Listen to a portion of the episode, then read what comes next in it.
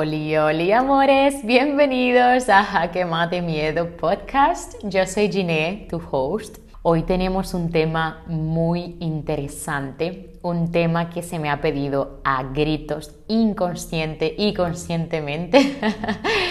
tanto por mis amigas como por mis alumnas. ¿Y para qué os voy a hacer esperar? Así que mm, antes que nada, introducirte el por qué he decidido hacerlo y es porque este fin de semana pasado he estado en completa disposición de agradecimiento me sentía tan agradecida en este fin de semana porque muchas de vosotras me habéis escrito para darme las gracias por autorreconocimiento, que es el episodio anterior. Por tanto, si es tu primera vez por aquí, te invito a que lo escuches porque es cortito pero matón y precisamente he recibido críticas de que tenía que haber sido un poquito más largo, así que intentaremos hacer este un poquito más largo a petición popular. Pero sí, me hace mucha ilusión de que me digáis esto porque básicamente significa que, que, os interesa tanto lo que os tengo que decir. Así que gracias, gracias por la oportunidad. Este fin de semana estaba tan cansada, de hecho este episodio que estás escuchando ahora es el último que he grabado, ya que este episodio yo lo grabé el domingo y es una información muy amplia el tema de hoy y sentía que lo podía hacer mejor. Así que aquí estoy nuevamente, miércoles, un día antes de publicar este podcast, grabando este episodio para poder comprimirlo lo mejor posible y definitivamente lo tendré que dividir en dos episodios porque es demasiada información que os quiero compartir. Pero lo más comprimido posible, lo más funcional y productivo posible este tema tan interesante como es el síndrome del impostor. ¿Dónde están los tambores? ok, me hace mucha gracia porque este tema cuando mis alumnas lo escuchen se van a caer para atrás, va a ser como, ay no, ay no, este individuo que nos tiene fritas.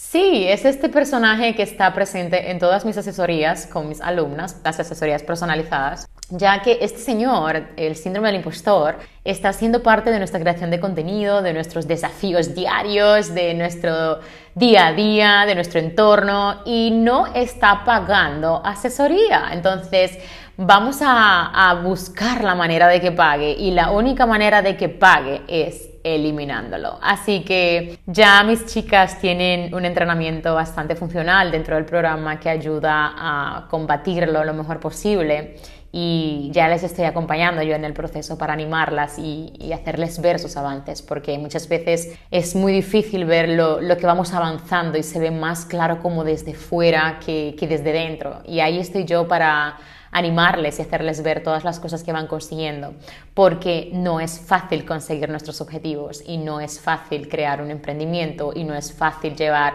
un trabajo paralelamente, pero sí es posible hacerlo y si yo lo pude hacer, tú también lo puedes hacer. Y no solamente con un trabajo, sino de que, como ya muchos sabéis, yo estuve trabajando en mis redes sociales adicional a varios trabajos simultáneamente.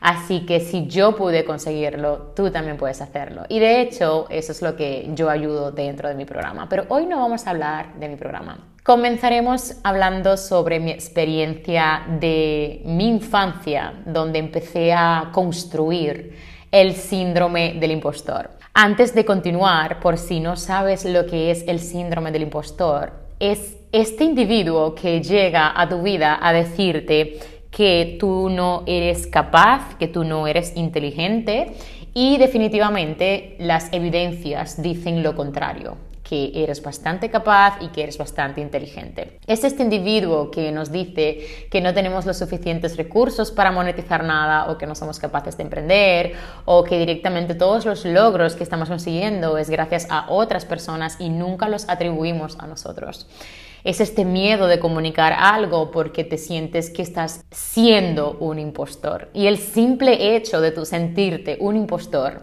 no te hace un impostor. Directamente se anula el hecho de que seas un impostor. Es esta situación básicamente en la que sentimos que estamos engañando de cierta forma a la sociedad. Es donde menospreciamos nuestro tiempo, donde menospreciamos nuestro valor, nuestros conocimientos, nuestra experiencia, porque no nos sentimos capaz de llegar a comunicar eso o monetizar eso. De hecho, dentro de mis alumnas, este síndrome mayormente viene en el formato de que no se sienten capaz de comunicar en sus redes sociales porque la inseguridad que tienen tan grande de sus habilidades puede con ellas. Es como que les bloquea a tal punto que les dice constantemente que está haciendo el ridículo, que no debería hacer eso, que nadie la va a escuchar, que ella no es una influencer, que ella no es una comunicadora y va muchísimo más allá. Entonces voy a empezar explicándote dónde se empezó a desarrollar mi síndrome del impostor, que por cierto, hasta hace casi dos años yo no lo conocía. Por tanto, si tú no lo conocías y lo estás conociendo conmigo, yo voy a ser esa personita en ti que fue mi amiga Mary en mí. Mary fue la persona que me habló del síndrome del impostor y más adelante os voy a explicar cómo es que he dado con él. Pero a lo que quiero llegar es que es horrible que he estado durante toda mi vida presentándolo y no hay nada peor que presentar este temeroso síndrome del impostor y no conocer de él para poder trabajarlo. Siento que ha sido como una pena no conocer esto porque si lo hubiese podido trabajar antes, seguro que hubiese conseguido muchísimas más cosas. Pero bueno, seguro que no lo he conocido porque no estaba preparado para conocerlo. Así que me tocó conocerlo a principio del año pasado y enseguida empecé a trabajarlo. Pero Volviendo a mi pasado, volviendo a mi infancia, vamos a conectar un poco con lo que ha sido mi proceso por si te sientes identificada, puedas empezar a trabajar también pues todas estas creencias limitantes que tienes de tu infancia o de tu adolescencia. Yo soy la pequeña de tres hermanas. Mis dos hermanas son dos personitas maravillosas. Un besito Gizzy, un besito Pio Pio, os amo. Y yo voy a explicar cómo yo las veo a ellas porque cada uno de nosotros tenemos nuestra propia realidad. Como ya te expliqué en autorreconocimiento el episodio anterior, nosotros creamos nuestra propia película.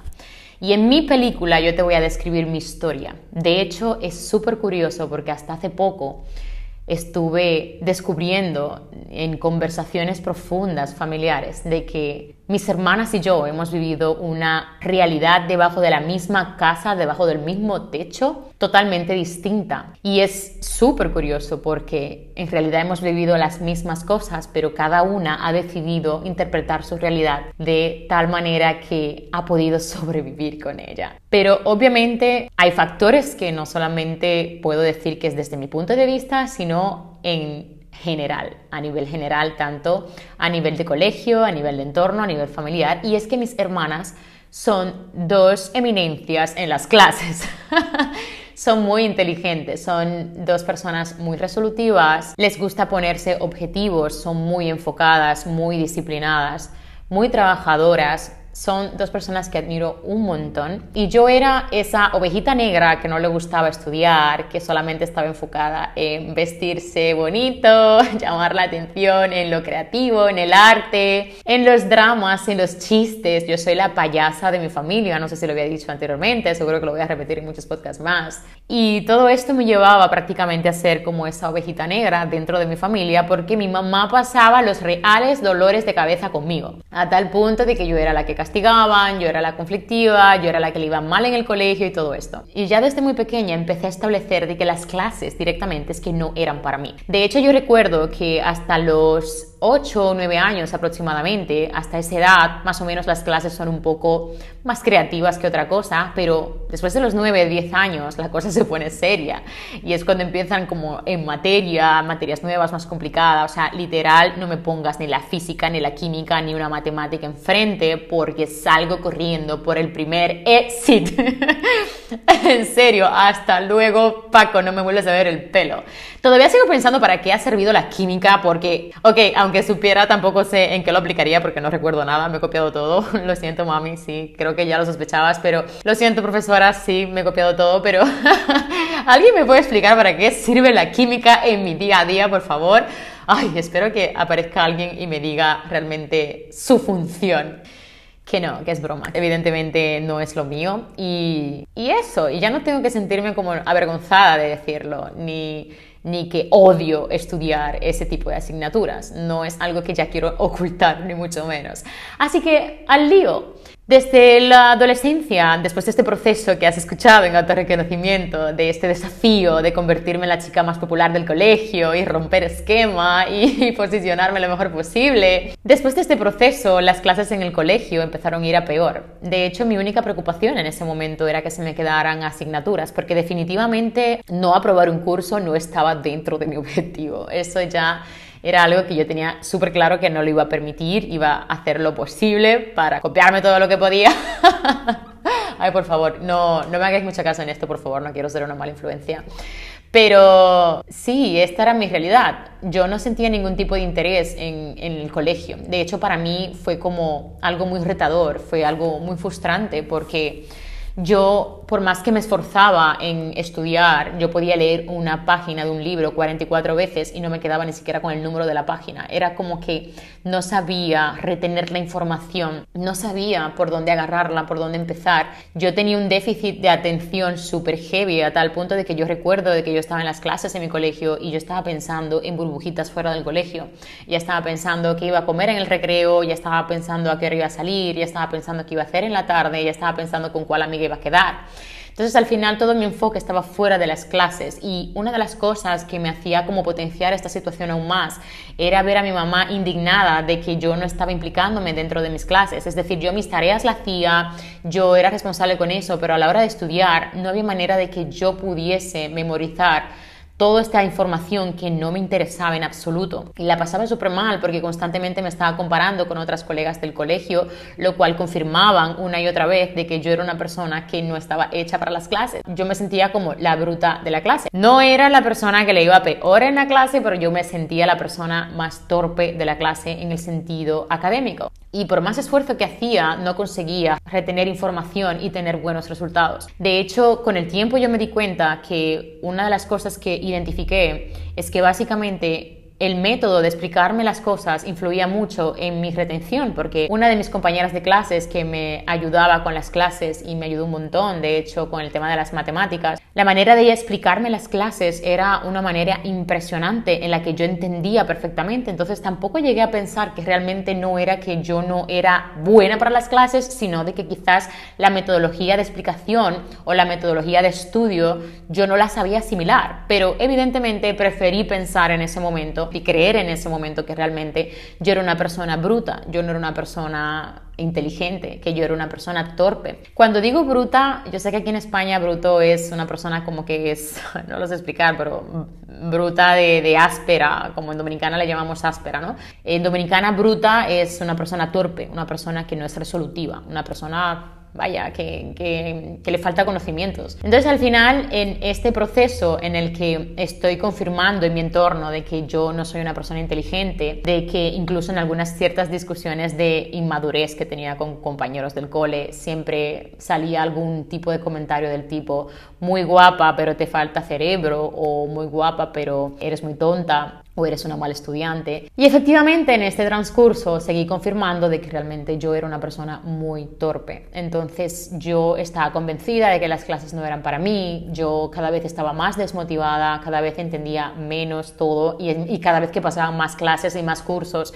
iba peor porque era como que estaba pasando un nivel que realmente ni siquiera me correspondía pasar porque no estaba procesando toda la información. Sin embargo, para otras clases como arte, educación física, creo, yo era muy aplicada. Definitivamente lo mío siempre ha sido estar encima de una tarima, delante de un micrófono, delante de una cámara. Definitivamente siempre eso ha sido lo mío y eso siempre lo he tenido claro. En esa área siempre he estado como muy clara que realmente se hizo para mí. Pero obviamente el colegio es mucho más que eso, por tanto, por más que me esforzaba, sí que es verdad que en algunas asignaturas me iba bien porque era más fácil de aprender o era más práctico de aprender. Y, otras me iba fatal, como era la química, la matemática y la física. Sin embargo, pasó lo que yo más temía, que era el hecho de que se me quedaran asignaturas, se me empezaron a quedar asignaturas. Bueno, empecé con este conflicto con mi mamá en la que mami estaba ya desesperada, además el colegio donde yo estaba no era económico en sí. Mis hermanas sacando las mejores notas, eran muy muy aplicadas, entonces a todo esto inconscientemente mi mamá, y digo inconscientemente porque no era la misión de ella compararme, pero siempre salcaba conversaciones en las discusiones que tenía con ella, en plan, mira a tus hermanas cómo son tan aplicadas, tú eres igual que ellas, tú eres capaz, entonces al final realmente yo sé que el mensaje que me quería dar era que yo era capaz realmente de sacar buenos resultados dentro de mi colegio, ya que ese era mi futuro y ella quería lo mejor para mí. Por tanto, yo sé que mami siempre hizo lo mejor que pudo con los recursos que tuvo y yo me siento muy orgullosa de que sea mi mamá y que me haya podido comunicar de la mejor manera posible lo que ella pensaba, pero en ese momento yo lo asimilaba como una comparación. Afortunadamente yo nunca he sentido ningún tipo de envidia ni celos con mis hermanas, al contrario, mis relaciones súper sana y bonita con mis hermanas, las amo, las adoro, son mi debilidad, al igual que mi mamá y mi hermano. Sin embargo, lo que sí quiero llegar es que en ese momento yo inconscientemente pensé en que yo era menos en casa porque yo no tenía los conocimientos. De hecho, yo recuerdo de que cuando yo tenía algún examen de matemática que yo no tenía a nadie que me quisiera ayudar a estudiar porque mis compañeros del curso se negaban a ayudarme, entonces muchas veces directamente pues recurría a lo que era mi hermana mayor, por ejemplo. Ella era muy buena con todos estos temas de matemática, química, física, todo esto. De hecho, mi hermana es ingeniera y, yo me acercaba a ella para pedirle ayuda y muchas veces mm, yo no quería ni acercarme porque sabía que ella no iba a tener esa paciencia conmigo. Yo luego al tiempo entendí que era normal que ella no tuviera esa paciencia conmigo porque era como básicamente estar hablando con alguien en la que esté pensando en burbujitas en el aire. Y la comprendo porque al fin y al cabo si alguien se acerca a mí ahora mismo diciéndome que quiere mejorar su presencia digital o quiere conseguir ese posicionamiento y ventas en su negocio, yo empiezo a explicarle a ella todo lo que tiene que hacer y esa persona está pensando en los burritos que vio en una granja, pues definitivamente la voy a mandar a tomar un paseo con el burrito de la granja, porque no tengo ni ese tiempo ni esa energía para invertirla. Entonces, básicamente, esta era la situación en la que yo presentaba en mi casa, en la que yo no sentía ese apoyo tampoco en casa, porque yo sabía que yo no tenía la capacidad de almacenar la información que me explicaba mi hermana con las clases cuando intentaba ayudarme. Y por eso muchos colegas del colegio tampoco querían explicarme, porque es que yo no entendía las clases. Y lo peor de todo esto era que yo me esforzaba un montón realmente en entender y muchas veces no entendía nada y decía que sí había entendido simplemente porque me daba vergüenza de decirle que no había entendido nada y no quería que me pegaran la bronca, ni mis compañeros del colegio ni mi hermana mayor. Lo cual comprendo, repito completamente, porque mi déficit de atención era muy importante en ese momento. Sin embargo, terminé lo que fue el colegio y cuando ya terminé el cole pasé por una ruptura de mi, primera, mi primer novio que tuve en República Dominicana, que fue mi primera pareja pasé una ruptura muy importante en la que mi hermana mayor ya vivía en la capital del país y estuvo allí trabajando y me dijo, bueno, pues si quieres vente aquí un año y estate conmigo un año por aquí porque necesitas este cambio y tal. Y efectivamente me fui a vivir con mi hermana a la capital, yo soy de Santiago, de República Dominicana, me fui a vivir con mi hermana a Santo Domingo, que es la capital de República Dominicana, y estuve allí, comencé la universidad en la Pucamaima, es una universidad que es muy conocida allí y básicamente empecé con estos desafíos del primer trimestre que era la misma dinámica del colegio. Aquí en España me parece que no existe esto porque me parece que lo he hablado en algún momento con Ruby, pero en el primer trimestre, al menos de aquel tiempo en República Dominicana, de la universidad, se vuelven a toquetear los temas de matemática, fisio, química y todo esto. Y esto fue lo que me dieron en el primer trimestre y esto fue lo que me quemé en el primer trimestre. me fue fatal. Encima de que venía con todos estos conflictos personales de haber dejado una pareja que yo me sentía muy enamorada en ese momento, era mi primer eh, desamor en ese momento y encima... Eh, ya llevaba dos años y medio con este chico y encima era un sitio nuevo que yo no conocía, una universidad, ya estaba en la universidad. Y además para completar con ese sherry arriba, on top, como se dice, sherry on top, para completar la nata arriba, como dirían aquí quizás. Me toca enfrentarme con estos individuos que son la física, la química, la matemática y todo este rollo que detesto a tope. No he mencionado que, de hecho, en el colegio, obviamente no me llevé ningún premio, mis hermanas sí se llevaron los premios de, de buena estudiante y yo creo que mi hermana se llevó dentro de su año todos los premios, me parece. me parece que sí, que se llevó todos los premios, la mayor. Y la mediana también se graduó con honores en el colegio. Pero yo el único premio que me llevé fue el de antigüedad. el de antigüedad de haber estado 15 años en el mismo colegio, te daban un premio, me lo, me lo gané y encima estuve súper contenta ahí, eh, sacudiendo mi premio, súper contenta. Creo que era una medallita o algo que me dieron, yo que sé.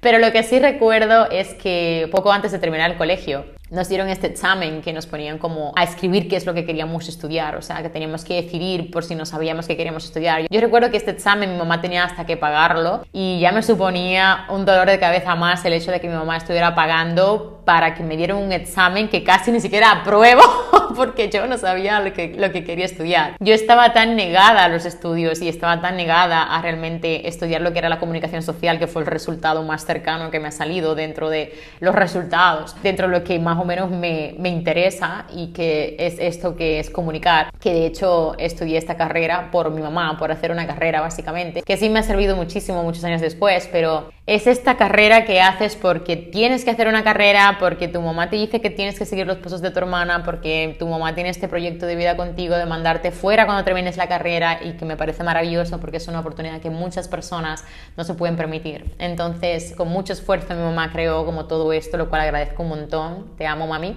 Y eso, llego a la universidad en la que comienzo a hacer la comunicación social muy abierta, que posiblemente iba a cambiarme en un tiempo, porque, repito, yo empecé esa carrera porque no sabía qué estudiar y era lo más cercano como a comunicación o a estar enfrente de una cámara o enfrente de un micrófono o encima de una tarima. Y empecé esta carrera y me encuentro con los monstruos de la química, la física en el primer trimestre. Resulta que no recuerdo ahora cómo funcionará, no sé cómo funcionará ahora, pero en ese momento cuando yo estudiaba había como un índice que tú tenías que pasar y era, me parece que era 2,0 para que aprobaras el trimestre. Porque no sé cómo funciona en España, porque no he estudiado en España en la universidad, pero cada trimestre pues tenías que aprobar, ¿no? Y en ese primer trimestre, yo recuerdo que yo saqué un 1,6 en ese primer trimestre. Y fue como en plan, uff Dios mío, menos mal que me dieron la oportunidad, es decir, siempre te dan como en este primer trimestre la oportunidad de mejorar en el segundo, es decir, en ese primer trimestre es el único trimestre que te permiten estar por debajo de 2.0, pero en el segundo trimestre tú tienes que superar el 2.0. Algo así funcionaba. A tal punto de que el segundo trimestre pasé a ras. súper a ras en ese segundo trimestre. Pero poco a poco fui mejorando las notas porque ya estaba en materia, que era la comunicación, y ya me empezaba a interesar un poco más lo que eran las clases, lo cual me sentí bastante tranquila el hecho de no estar atormentándome tanto por la física, la química y las matemáticas. En República Dominicana está este programa que te mandan a Estados Unidos durante un verano para trabajar allí y aprender a desenvolverte, a practicar el inglés, bueno, todos los beneficios a nivel personal y a nivel profesional también, porque estás allí haciendo contactos, estás conociendo personas, estás trabajando en diferentes áreas y ya tienes como esta experiencia en este trabajo, ¿no? Entonces, este programa básicamente manda a estudiantes al consulado para que le aprueben la visa y le puedan dar como esta visa de trabajo durante cuatro meses en el verano en Estados Unidos. Y este programa, yo recuerdo que la persona que lo organiza, la señora que lo organizaba, siempre nos hacía pie de que tenemos que tener muy buenas notas en el colegio, muy buenas calificaciones para que nos puedan dar la visa. Yo estaba tan obsesionada por viajar a Estados Unidos porque era mi sueño más grande conocer Estados Unidos y lo llevaba desde muy pequeña en la sangre este sueño. No sé en qué momento se me plasmó en la retina Estados Unidos, Nueva York sobre todo pero siempre crecí con estas ganas inmensas de ir. De hecho, yo recuerdo que mi mamá fue a buscar la visa en muchas ocasiones y se nos negó la visa en muchas ocasiones. De hecho, mi mamá pidió la visa a los 60 años nuevamente y ahí fue que le aprobaron la visa. Y era porque estaba casada con una persona que era ciudadana americana, o sea que es alucinante.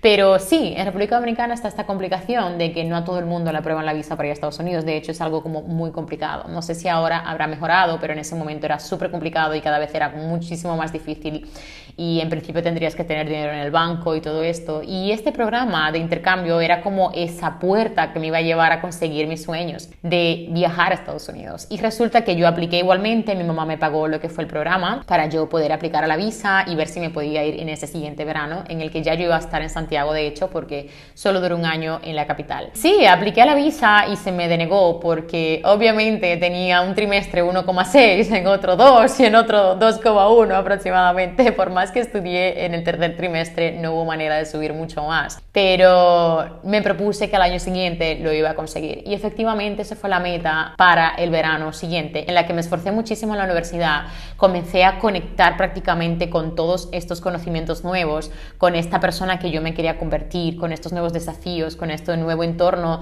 de compañeros, con este nuevo ámbito de mi vida, con esta nueva profesión que yo estaba creando. Y fue cuando empecé como a implicarme dentro de mi objetivo, que básicamente era viajar a Estados Unidos. Y esto era parte de conseguir eso. Y gracias a eso fue que empecé como a mejorar poco a poco en mí, tanto a nivel personal como profesional, en este año académico que fue el segundo año de carrera. Efectivamente, el segundo año vuelvo a aplicar de nuevo a este programa, pido la visa y se me aprueba la visa a los Estados Unidos, lo cual fue la primera meta que conseguí con muchísimo esfuerzo y que por primera vez me dije, soy capaz de conseguir más cosas de las que me creo. Pero esto, obviamente, conseguir una visa a Estados Unidos no es la sanación al síndrome del impostor y no es la sanación al bajo autoestima. Esta fue la primera fase de mi vida en la que yo me pongo propósitos y en la que yo rompo con esto de que yo no soy capaz de viajar a Estados Unidos porque soy una persona bruta, porque soy una persona torpe, porque yo no estoy capacitada a nivel intelectual para poder coger un avión y conocer estas nuevas tierras. Y era básicamente algo en la que yo misma me autoconvencí de que yo era incapaz de conseguir pero por el simple hecho de ser mi sueño, lo trabajé a tal punto de que yo me vi capaz de conseguirlo. Y yo creo que esto es clave a la hora de presentar el síndrome del impostor, que tan comprometida estás con tu propósito de vida y con conseguir tus sueños. Hace poco escuché una frase, y creo que fue de Tony Robbins, que amo Tony Robbins, es uno de mis mentores, y es esta que dice, no hay personas perezosas, hay personas que tienen un propósito muy bajo, muy débil. Y yo pienso que sí, que realmente esas personas que no consiguen lo que quieren porque no dan el paso, porque se cansan enseguida, es porque su propósito está muy débil, porque su misión está muy débil. Y es algo que tienes que ir trabajando poco a poco, rodeándote de personas que vayan por tu mismo ritmo, rodeándote de personas que vayan acompañándote en tu proceso para sumarte, nutriendo tus conocimientos, venciendo tus miedos y saliendo de la zona de confort. Una de las cosas que a mí me pasaba mucho en mi vida es que yo constantemente decía que yo no sabía qué hacer, que yo no conocía mi propósito, pero ¿cómo voy a saber lo que quiero hacer y cómo voy a saber lo que me gusta si en realidad no he probado absolutamente nada? Es como esta persona inmadura que yo era en un momento en el que yo decía, no, es que no me, no me gusta esa comida, pero es que ni siquiera la había probado, pero simplemente por verla decía, no me gusta. Ahora, no me pongas berberechos, no me pongas nada que tenga ojos delante mío, por favor, porque no me lo voy a comer. No me como ojos de nada. Y esto me da grima, no, no, no lo soporto. Pero no puedo decir que no me gusta, puedo decir que no me llama la atención, que, que me da grima, que, que, que me crea angustia, pero no puedo decir que no me gusta el sabor, porque a lo mejor me va a encantar el sabor. Y es una cosa que pasa constantemente. Constantemente escucho a personas que dicen, es que no me gusta esto, no me gusta lo otro, pero ni siquiera han probado esas cosas. O que no saben qué hacer con su vida y directamente ni siquiera están haciendo cosas distintas en su vida. ¿Cómo puedes saber cuál es tu deporte favorito si ni siquiera has probado todos los deportes? Esta era otra de las cosas que a mí me pasaba. Yo siempre decía que no me llamaba la atención hacer snow ni hacer esquí. Sin embargo, conozco a Ruby y lo primero que hacemos en el primer mes de conocernos es ir a hacer snow. Lloré como una magdalena porque era una impotencia brutal. Para los que conocéis el deporte, que ya lo habéis practicado, sabéis a qué me refiero cuando es la primera vez. Es una impotencia brutal porque no es fácil este deporte mantenerte encima de esa tabla, en esta cuesta empinada de hielo, con frío, en algo nuevo, y vas como una bala bajando, que parece que literal estás volando, te puedes ir por un precipicio total. Total es un miedo constante encima de esta tabla y la inseguridad y la falta de conocimientos y, la falta de equilibrio y la desconfianza en ti misma es un cúmulo de cosas que obviamente es un deporte que te frustra la primera vez que lo haces. Sin embargo, se ha convertido en mi deporte favorito. No soy una persona que controla la tabla al 100%, pero me encanta este deporte. Imagínate cuando la empiece a controlar al 100%, cuando empiece a hacer las S. Será alucinante, porque si ya siento que vuelo con la tontería que hago, imagínate cuando aprenda a hacerlo al 100%. No puedo esperar a este momento. Me muero de ilusión. Por tanto, yo te invito a que antes de decir es que no sé qué quiero hacer, empieza a probar cosas distintas, empieza a moverte del lugar. Continuando de mi construcción del síndrome del impostor. Cuando yo estaba en esta etapa de la universidad, yo recuerdo, de hecho, en la primera etapa de la universidad, en el primer trimestre de la universidad, tener este conflicto con mi mamá, en la que mi mamá pues volvía a lo mismo, pero ¿qué está pasando? Pero es que tú no entiendes que tú eres de la misma, tú vienes del mismo vientre, tú eres igual que tu hermana, no sé qué. Y ya una vez más, cuando vuelvo a escuchar esta situación en la que me tiene muy irritada, le contesto a mi madre súper cabreada, mami, los cinco dedos de la mano no son iguales. Mi mamá se queda paralizada y piensa, ya no puedo más. Respira profundo, me deja tranquila, se va y sentí que había cerrado un círculo vicioso de la misma conversación que teníamos durante toda mi vida y sentía que necesitaba soltar eso que dije y sabía que quizás le había afectado a mi mamá de cierta forma, pero tenía que decirlo porque no podía ya aguantar sentirme comparada con otras personas independientemente de que sea con mis hermanas y que yo sepa que lo quería hacer para bien. Entonces pasó el tiempo y fue cuando empezó todo este proceso de estudiar, empecé después de Nueva York, sentí como más interés todavía de seguir mejorando a nivel académico, me convertí en esa buena estudiante porque yo sentí que estaba preparada para convertirme y porque sobre todo estaba estudiando temas que realmente me interesaban.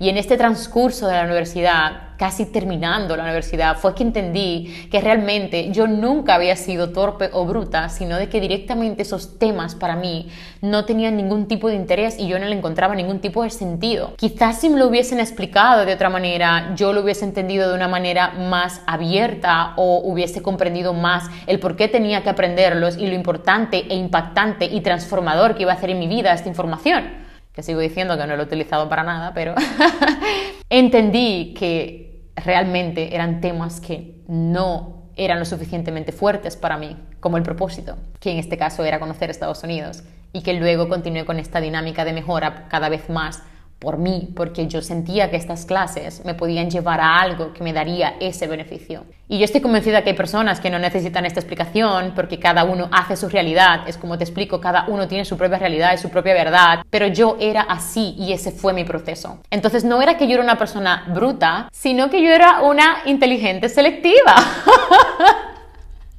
Así es como yo le he llamado cuando ya estaba terminando la universidad, que había escalado mis clases y me había esforzado un montón. Sí, en alguna clase pues también me habré copiado de alguna, de alguna asignatura que no me interesaba, pero recuerdo que incluso yo llegué a ayudar a muchas de mis compañeras en muchas de las clases que yo dominaba muy bien y disfruté mucho este proceso de la universidad porque sí fue agotador en la que yo no dormía estudiando. Yo estudiaba, recuerdo, desde las 12 de la noche hasta las 7 de la mañana prácticamente diario cuando tenía exámenes y eso, y siempre estaba como en constante disciplina con mis clases. Esa era la persona que realmente yo me quería convertir y esa fue la persona que yo trabajé durante esa etapa de la universidad que fue muy significativa para mí, a pesar de todos los desafíos personales que yo había atravesado a nivel de, de pareja que te he comentado anteriormente. Llega el día de la graduación y encima de la tarima yo podía ver pues las caras de todos mis compañeros del colegio que estudiaron conmigo y que por supuesto nos graduábamos al mismo tiempo, los que tenían carreras de cuatro años como yo, que como no repetí ningún año y no repetí ninguna clase, pues nos hemos graduado al mismo tiempo en la misma graduación. Y yo recuerdo que cuando me dieron este premio de graduarme con honores, la cara descolocada de todos mis compañeros de clase nunca las voy a olvidar. Ha sido como tan heavy la cara de impacto que se les ha quedado como pensando, pero ¿será Gine la bruta o...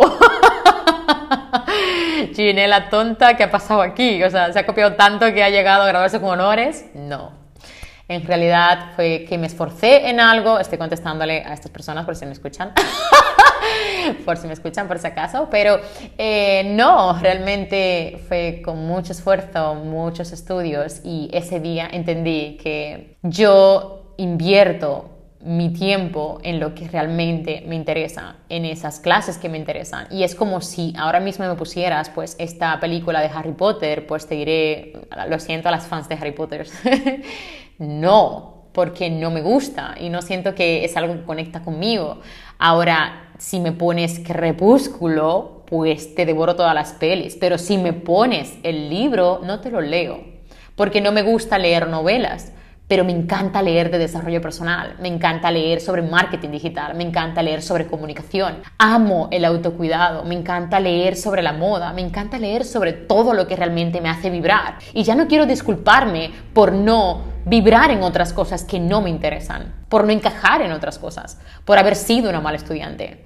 Quiero reconocer que realmente soy una persona que le gusta conectar con lo que lee, con lo que toca, con lo que escucha, con lo que huele. Soy una persona que identifico antes un momento por el olfato que por la visión. Y así es como he sido.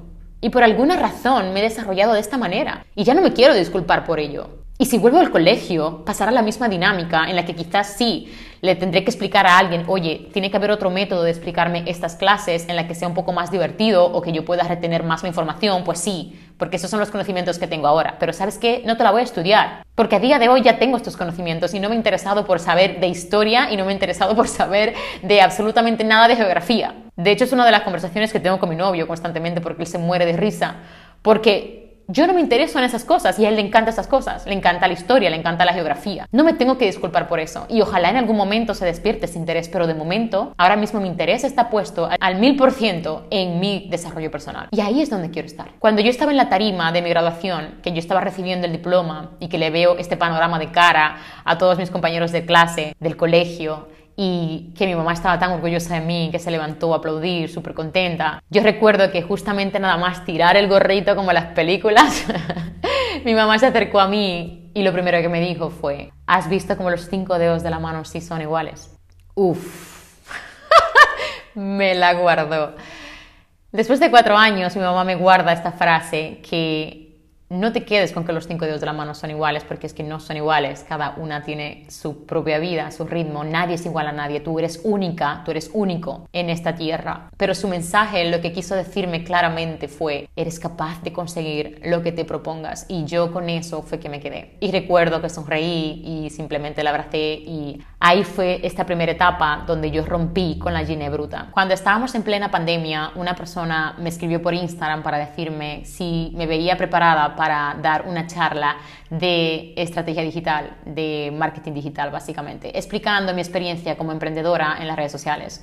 Y yo recuerdo que esto fue como muy impactante para mí y me dio muchísimo miedo y pensé, ¿por qué alguien se acercaría a mí para preguntarme esto cuando yo no vivo al 100% de las redes sociales y simplemente tengo una cuenta de Instagram de moda? Estoy hablando con Ruby, mi pareja, y me dijo que, que lo hiciera, porque si alguien había visto eso en mí, ¿por qué yo no lo podía hacer?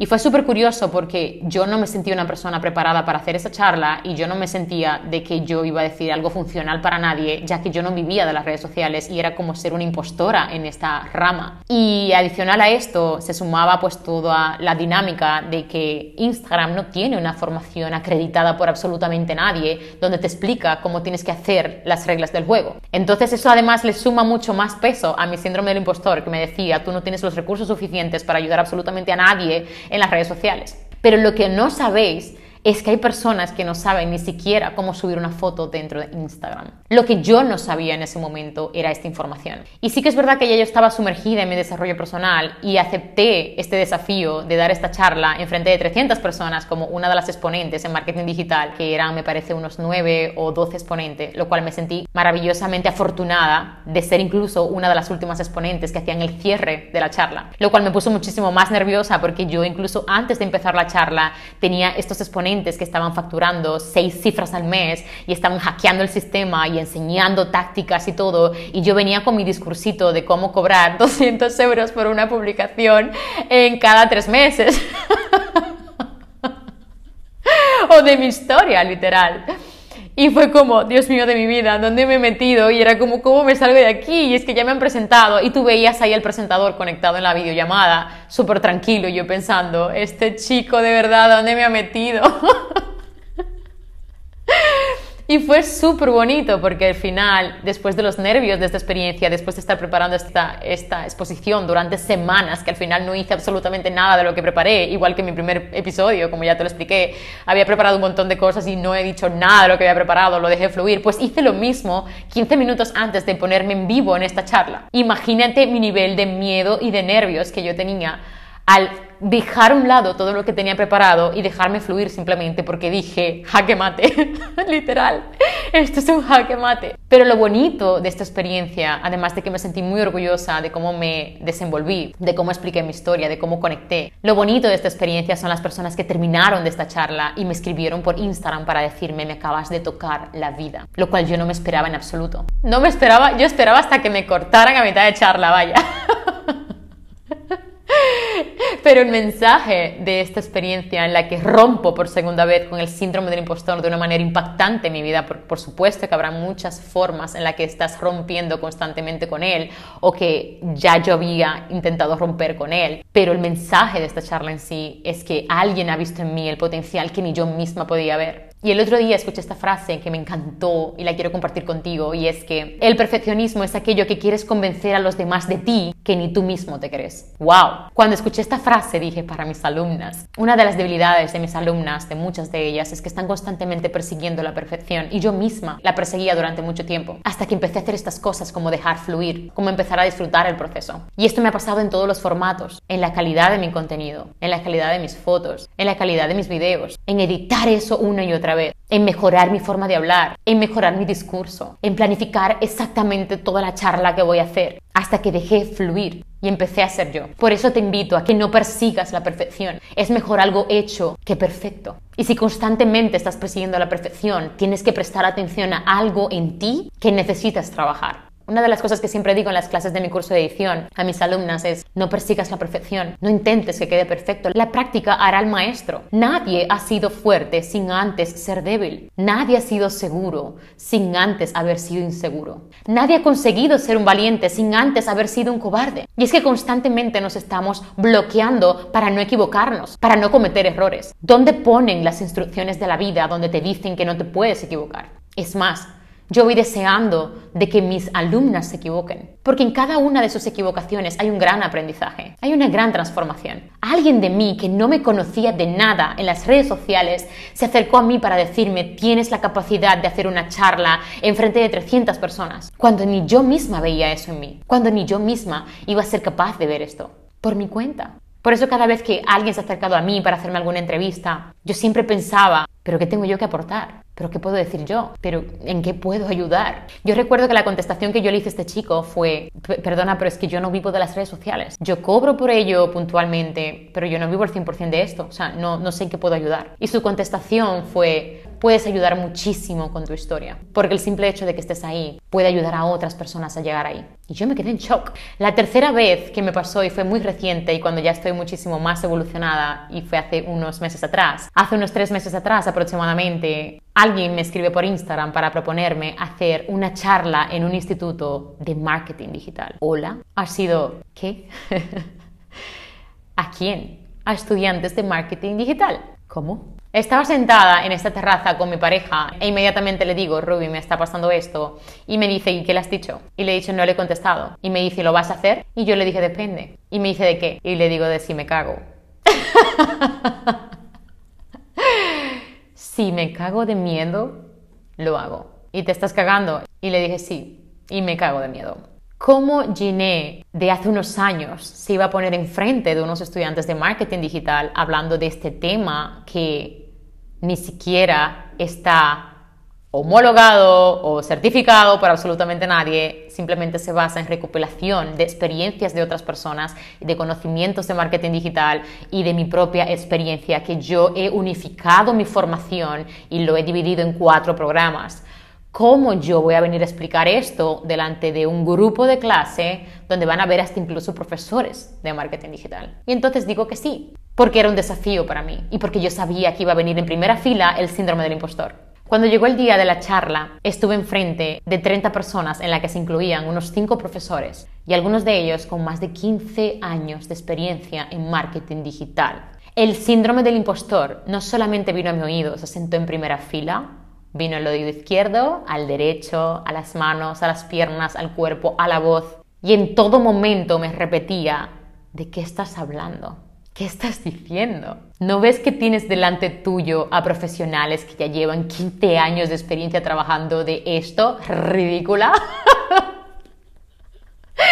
Y constantemente me repetía esta vocecita dentro de mí que intentaba frenar mi charla y mi comunicación. Pero yo soy la voz de más de 400 alumnas y yo tengo que demostrarme a mí y luego a ellas de que soy capaz de romper con el síndrome del impostor y decirme una vez más, yo puedo aportar, yo soy capaz de ayudar, yo transformo vidas, yo te ayudo a conseguir tus proyectos y tus sueños, te ayudo a monetizar tu cuenta. Y no porque lo digo, sino porque lo he conseguido conmigo y con otras personas. Pude terminar la charla exitosamente y una de las profesoras se acercó a mí para decirme gracias. Gracias porque llevo 15 años trabajando de esto y es muy interesante cómo lo explicas desde este punto de la nueva era, de, de la actualidad, de esta nueva etapa. Es muy interesante y esto me va a ayudar a poder compartirlo con mis propios clientes, que ella trabajaba también con otros clientes a nivel personal. Cuando esta profesora se acercó a mí para decirme esto, el síndrome del impostor hacía rato que estaba en Turquía, encima de una alfombra mágica.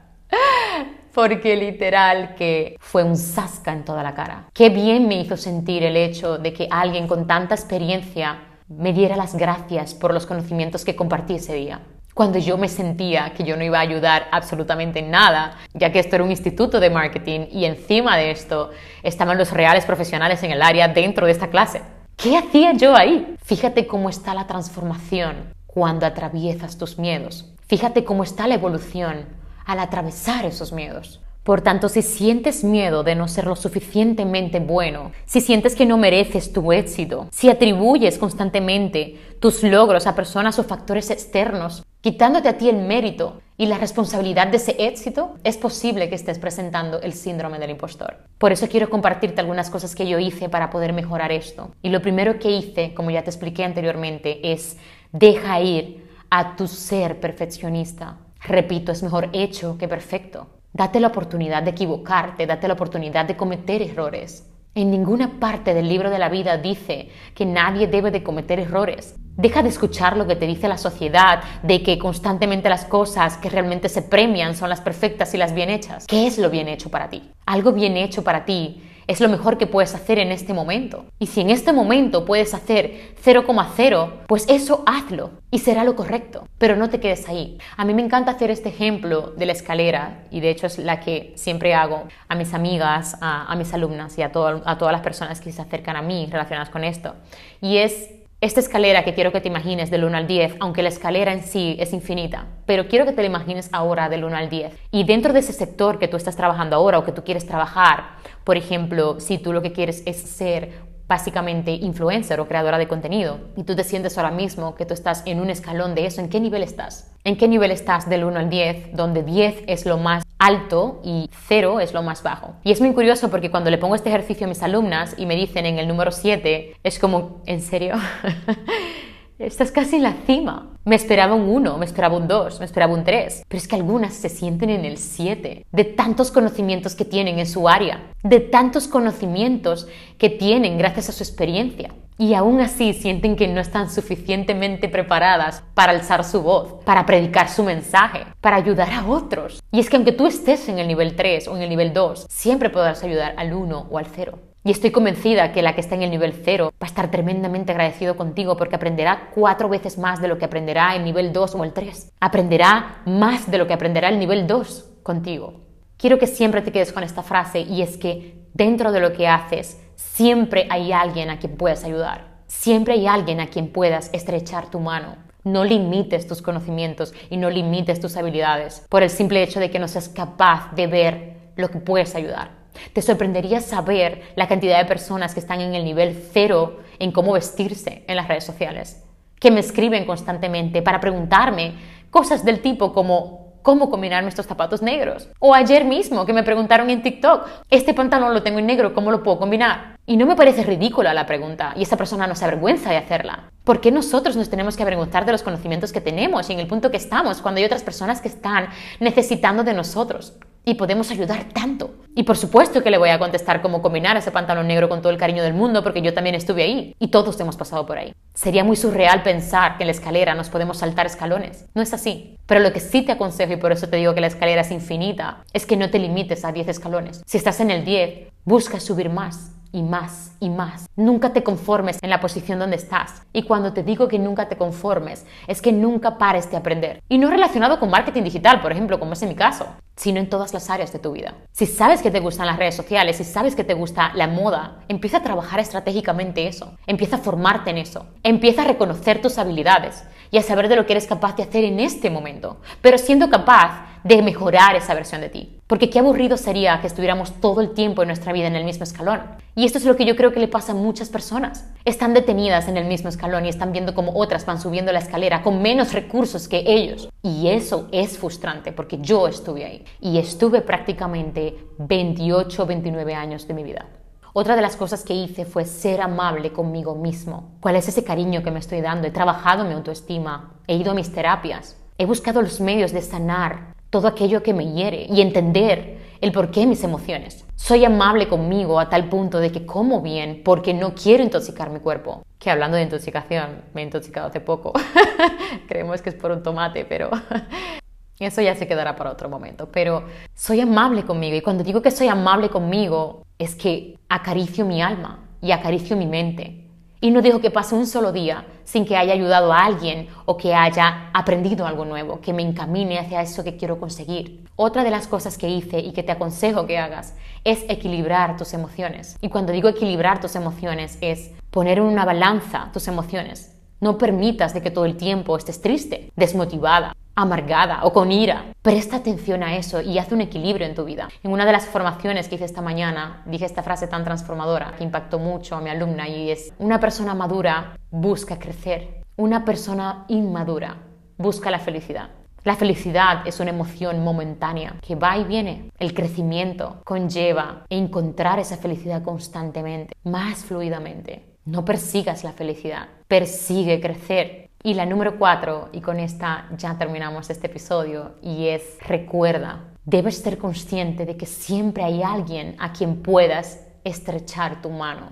Y esas personas van sedientas de ti y van necesitadas de ti. Así como posiblemente este episodio puede marcar un antes y un después en tu vida, que estoy convencida que sí, porque aunque sea con una frase, se puede transformar tu vida para siempre como se han transformado mi vida con tantas frases, por ejemplo la del perfeccionismo que te he contado antes, estoy convencida de que nunca serás igual en cada uno de los episodios porque sé que se generará ese impacto en ti. Y posiblemente al yo generar ese impacto, es muy probable que te genere esas ganas de llevar a la acción. Y llevar a la acción te podría llevar hacia ese camino que quieres conseguir. Y si sigues conectada con tu propósito y sabes la intensidad y lo feliz que serás cuando consigas ayudar a otras personas y acompañar a otras personas en su proceso y en su sanación y en su éxito, es muy difícil que te desvincules de ahí porque sabrás lo maravilloso que es estar ahí.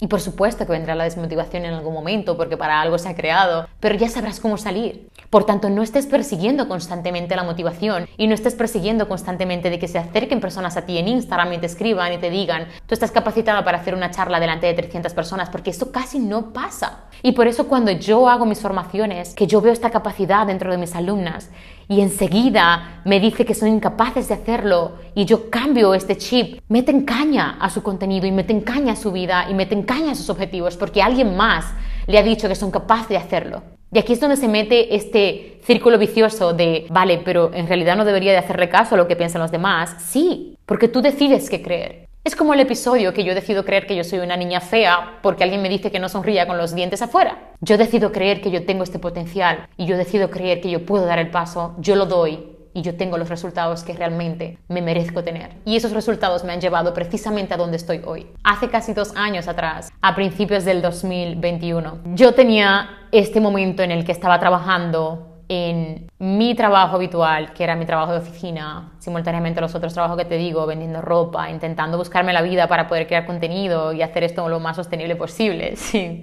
tirarme por un balcón prácticamente. Muy frustrante el camino sin conocimiento, es muy descarado. Y estaba en este trance de mi vida después de la pandemia, bueno, después de la pandemia todavía, a principios de 2021 seguían estas secuelas todavía, de hecho me parece que cayó una nueva ola en ese momento, ahora no recuerdo exactamente, pero tenía pues esta ilusión de crear lo que era una charla relacionada con el Instagram porque quería, estaba en esta fase de que estaba preparándome pues para poder dedicarme algo más adicional a la creación de contenido, ya que en ese momento los trabajos que me salían eran muy puntuales y posiblemente en este mes me podían caer tres colaboraciones, pero al mes siguiente a lo mejor dos, al mes siguiente solo una y era como muy inestable esta situación en la que yo necesitaba pues tener unos ingresos más seguros. Y fue cuando empecé a evaluar qué era eso que yo podía hacer y que yo podía monetizar. Y se me ocurre esta idea de hacer esta charla con una amiga de mentalidad, ella iba a tratar el área de mentalidad y yo iba a tratar el crecimiento en Instagram porque pensando en qué podía ayudar, una de las cosas que constantemente me preguntan desde hace años en las redes sociales es cómo he crecido, cómo he conseguido ser constante, cómo he conseguido tener tanta creatividad en los videos, cómo edito mis videos de hecho, por eso lancé lo que fue mi curso de edición.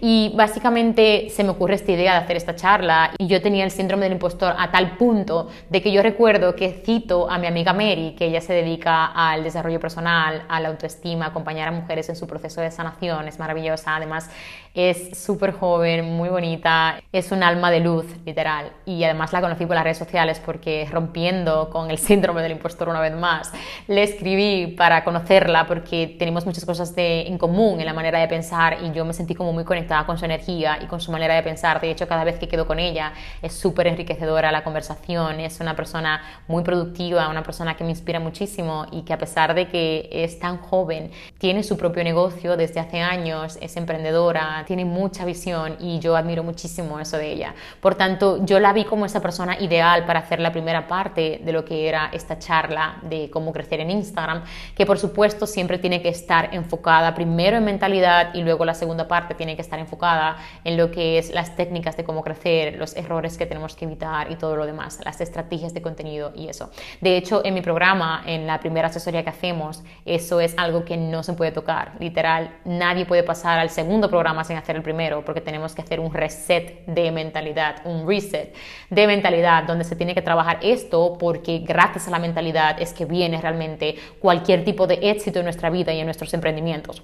Y es muy heavy porque hay muchas personas que directamente quieren pasar a la práctica, a las estrategias, a las tácticas, y hay muchas cosas personales que se tienen que trabajar. Si no trabajamos a nivel personal, no podemos conseguir los objetivos que queremos. Obviamente yo no soy una psicóloga, aunque tengo una certificación de coaching, pero yo no soy una psicóloga en la que puedo directamente asesorar a alguien profesionalmente. Por tanto, yo doy las herramientas que a mí me han funcionado y es lo que le está funcionando a mis alumnas. Sin embargo, esta primera parte yo no me sentía capaz porque en ese momento yo no tenía mi programa, ni mucho menos. De hecho, yo estaba empezando a escribir mi libro y recuerdo que yo cité a Mary porque quería como crear este compromiso como más, más profesionalmente. Le dije, vamos a quedar, quedamos en el centro. No era algo que quería hablar por WhatsApp porque quería comprometerme realmente con esta charla. Y yo recuerdo que cuando ella me preguntó qué yo quería hacer y yo le estuve explicando es que yo quiero que tú hagas la primera parte de mentalidad y yo haré la segunda parte que será enfocado a tácticas de cómo crecer en Instagram, cómo potenciar la cuenta y demás. Y quería ver si tú estabas de acuerdo y ella me dice, perfecto, pues sí, estoy de acuerdo y a qué precio más o menos lo quieres poner y yo le dije 5 euros. y yo recuerdo que cuando yo le dije 5 euros ella se ha quedado descolocada y me ha dicho, pero ¿por qué quieres cobrar tan poco? O algo así, no recuerdo muy bien cómo fue la conversación, pero un poquito más de conversación y surgió lo que era el síndrome del impostor, donde ella me dice, me parece que estás enfrentando el síndrome del impostor. Y fue como, ¿qué? ¿Qué me estás contando? Y yo pensando, ¿qué será esto? ¿Qué enfermedad será esto? Yo de hecho recuerdo que cuando yo terminé esta reunión con ella directamente, yo le estuve explicando a Ruby que yo tenía este síndrome del impostor porque ella me lo había descrito y yo creo mucho en las cosas que ella me dice y, es una persona que, que, admiro mucho y yo pensé, ella tiene los conocimientos para decirme que realmente yo tengo esto y yo lo tengo y fue muy heavy porque a partir de ahí yo creo que me parece que Ruby ni sabía tampoco lo que era, yo creo que no, que no lo sabía, pero recuerdo esta conversación con Ruby, fue como muy heavy porque me quedé tan preocupada que realmente puse interés en empezar a investigar cómo salir de eso y empezar a trabajar eso. Y básicamente, en conclusión, es sal de tu zona de confort. Y todo lo que te dé resistencia, atraviésalo, métete ahí, porque ahí está la evolución. De hecho, recuerdo que las entrevistas que me han hecho posteriormente a esto, estuve hablando precisamente de este mensaje, de que lo que sea que te dé resistencia, ahí es donde te tienes que meter. Y así fue que yo conocí el síndrome del impostor y así fue como pude comenzar a trabajarlo más estratégicamente, porque toda mi vida he estado trabajándolo, pero de una manera sin conocimientos y de una manera que básicamente era por sobrevivir y por conseguir mis objetivos. Y yo sé que de esta manera, cuando no eres consciente de que presentas el síndrome del impostor, es como que tienes un problema que no sabes que tienes, por tanto, como no sabes lo que tienes, no lo puedes trabajar.